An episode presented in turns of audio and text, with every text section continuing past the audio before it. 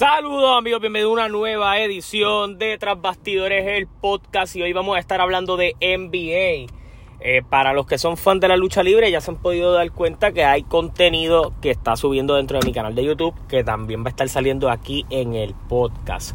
En el día de hoy, a ustedes les va a llegar la notificación de varios episodios que van a estar saliendo por varias razones. Primero porque esta noche a las 6 Obviamente esta primicia usted la va a poder ver en YouTube, eventualmente usted la, verá en el podcast, probablemente en el día de mañana. Va a estar saliendo la entrevista con Pedro Portillo III, al igual de otro contenido que está subiendo dentro del canal, lo que está aconteciendo en AEW y todo lo demás, va a estar subiendo aquí, usted no se preocupe, pero me toca hablar de NBA hoy. Obviamente siempre los invito a que estén pendientes al podcast. Nosotros vamos a estar aquí hablando contenido de NBA mucho más a menudo obviamente hasta finalizar la temporada. El resto del tiempo, pues obviamente será baloncesto, eh, peleitas de boxeo que vengan por allí, UFC y otros temas, porque eso es lo que queremos hacer con el podcast. El podcast queremos que sea un conjunto de variedad para usted, en donde básicamente usted pueda venir aquí, probablemente cualquier tema que esté pasando, pues usted lo vea a... Eh, conversado aquí. Otros me han preguntado hace mucho tiempo, ah, cuando vas a volver a hablar de películas? Bla, bla, bla. Pues mira, lo que voy a tratar de hacer es que para películas grandes lo voy a hacer, lo voy a comenzar a hacer con Doctor Strange. Ya pasó casi una semana, bueno, técnicamente una semana de su estreno. Y yo creo que es justo que hable de ello, así que de eso vamos a estar hablando en el día de hoy también. Así que pendiente a los episodios, que como no son tan largos, pues le voy a dar varios. Eh, hablemos de NBA y es que ayer tuvimos dos partidos. Tuvimos el, el quinto partido entre los Memphis Grizzlies y los Golden State Warriors y el quinto partido entre los Milwaukee Bucks y los Boston Celtics. Voy a hablar del partido que del que menos tengo que hablar primero y después del partido del más que tengo que hablar. El primero, Golden State contra Memphis. Ayer eso fue un asesinato y voy a decir exactamente en cuánto acabó el juego porque yo me acosté a dormir cuando los dejé arriba por 55. Eh, la bola ayer a Golden State no le entraba pero por ningún lado y todo a Memphis le salía. Recuerden que en la temporada regular Memphis jugaba un baloncesto sumamente colectivo cuando no contaban con Jamorant. No es que con Jamorant lo hagan, pero obviamente Jamorant a veces se pone el equipo en la espalda. Ese juego que perdieron 98 a 101 sin Jamorant fue un juego que no debieron haber perdido. Si llegaban a ganarlo, obviamente hoy la historia sería bien diferente. Golden State supo cerrar aquel juego y pues Memphis anoche, ayer en su casa, no permitió en ningún momento que Golden State estuviera ni siquiera cerca del juego. O sea, uno puede notar cuán repartido fue el juego de Memphis en el día de ayer cuando las anotaciones fueron las siguientes. Josh Jackson se fue con 21.8 rebotes, 3 asistencias y 2 blocks. Ty Jones, que estaba sustituyendo eh, como point regular a Jamorant, eh, se fue con 21.9 asistencias. Dylan Brooks con 12 puntos. Desmond Bain con 21 puntos. Steven Adams 7 puntos, 13 rebotes. De la banca, Sir Williams 11. Melton 10. Kyle Anderson 9, Conchard 9, eh, Brandon Clark 11. Eso fue un juego bien repartido. Y si miras eh, el tiempo de los jugadores, nadie estuvo más de 25 minutos en cancha. ¿Qué es lo bueno de esto?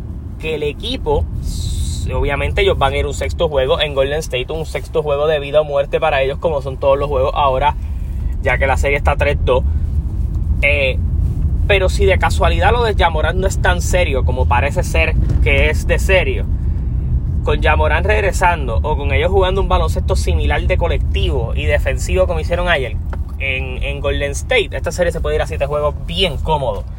Eh, yo no creo que lo que hayamos visto ayer es un espejismo, al contrario, fue un mal juego de Golden State Warriors, pero los muchachos de Memphis saben jugar sin Jamorant, ellos saben hacerlo y eso es lo que yo creo que es donde hay que dar crédito. Hay mucho equipo que pierde a su estrella y no sabe jugar sin él. Memphis, durante las bajas que tuvo Jamorant en la temporada, eh, supieron cómo aclimatarse a jugar sin él. Y, todo el mundo sabe qué rol le toca correr cuando Jamorant no está.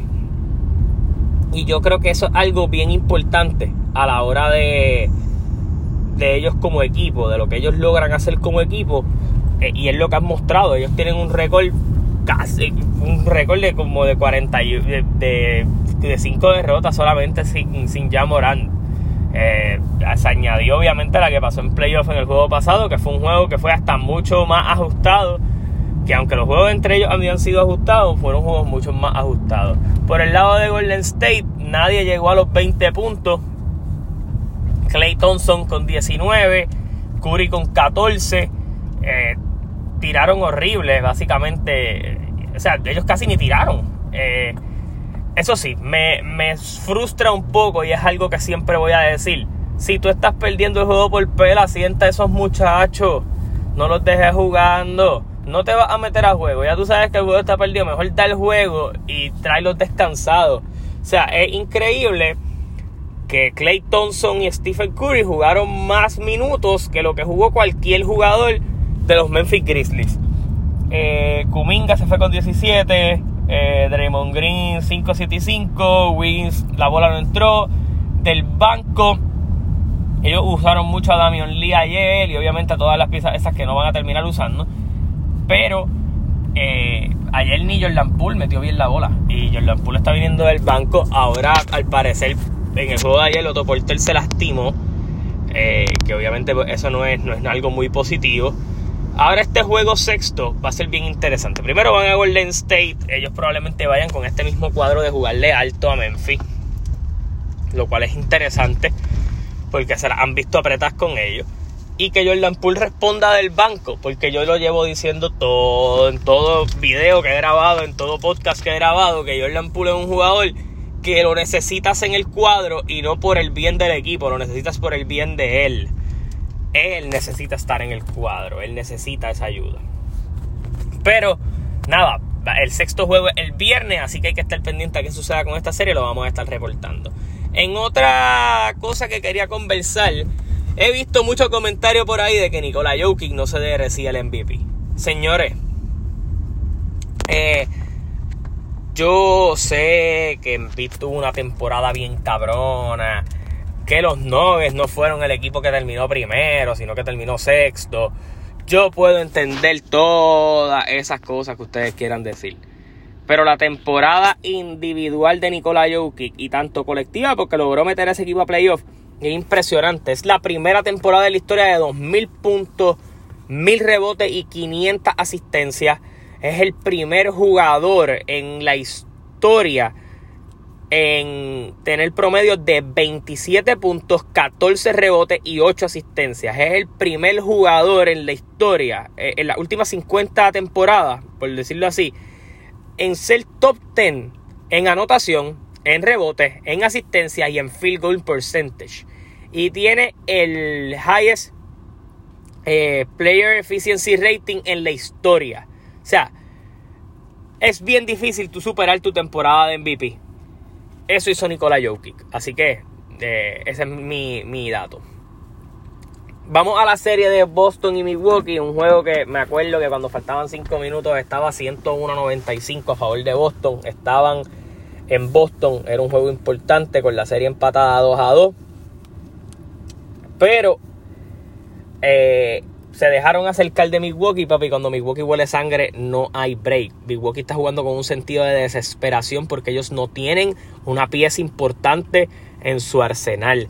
Milwaukee la gente se duerme, pero es un equipo profundo. Y Boston es un equipo muy bueno, pero cuando tú miras el equipo, hay algo que le falta a ese equipo y lo voy a decir siempre.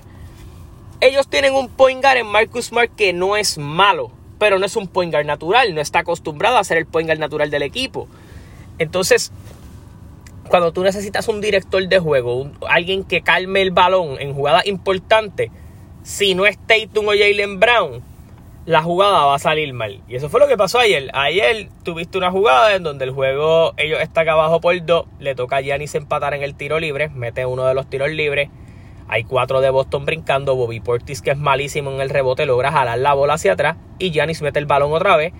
Y ahí se fueron arriba por uno.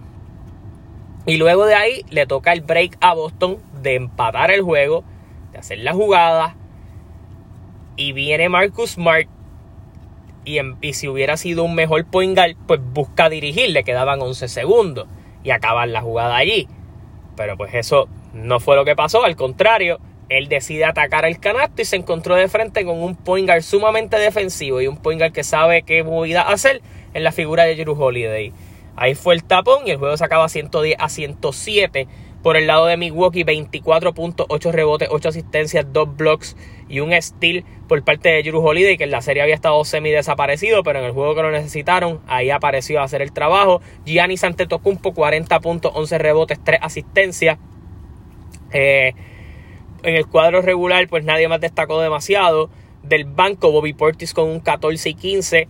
Eh, por el lado de Boston, Jason Tatum 34.6 rebotes, 4 asistencias. Jalen Brown 26.8 rebotes, 6 asistencias. Marcus Smart con 15 puntos. Daniel Tice con 11 desde el banco. Van para Milwaukee en el próximo juego. Y está bien difícil ganar en Milwaukee y más cuando ellos olieron sangre. Cuando tú miras la rotación interesante que está usando Milwaukee, solo incluye a Drew Holiday, Giannis Antetokounmpo, Wesley Matthews, Grayson Allen, Bob, eh, Brook Lopez, Pat Cunningham, Bobby Portis y George Hill.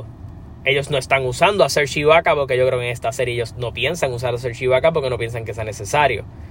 Pero si en el próximo juego las cosas se ven apretadas, ustedes no duden que ellos hundan ese botón. Ellos son los campeones, ellos quieren defender y, y la serie está interesante. Así que, ¿cómo queda la serie ahora mismo? Pues Milwaukee lidera 3 a 2 la serie con Boston. Golden State lidera 3 a 2 la serie con Memphis. Y la serie de hoy. Miami va con 3 y 2 para Filadelfia. Eh, y Phoenix va con 3 y 2 para Dallas. Yo creo que hoy se acaban dos series. Tanto tengo a Phoenix ganando y tengo a Miami ganando en el día de hoy. Así que nada, los invito a que estén pendientes a mi canal de YouTube, a mi podcast. Hasta la próxima, se cuidan. Nos vemos.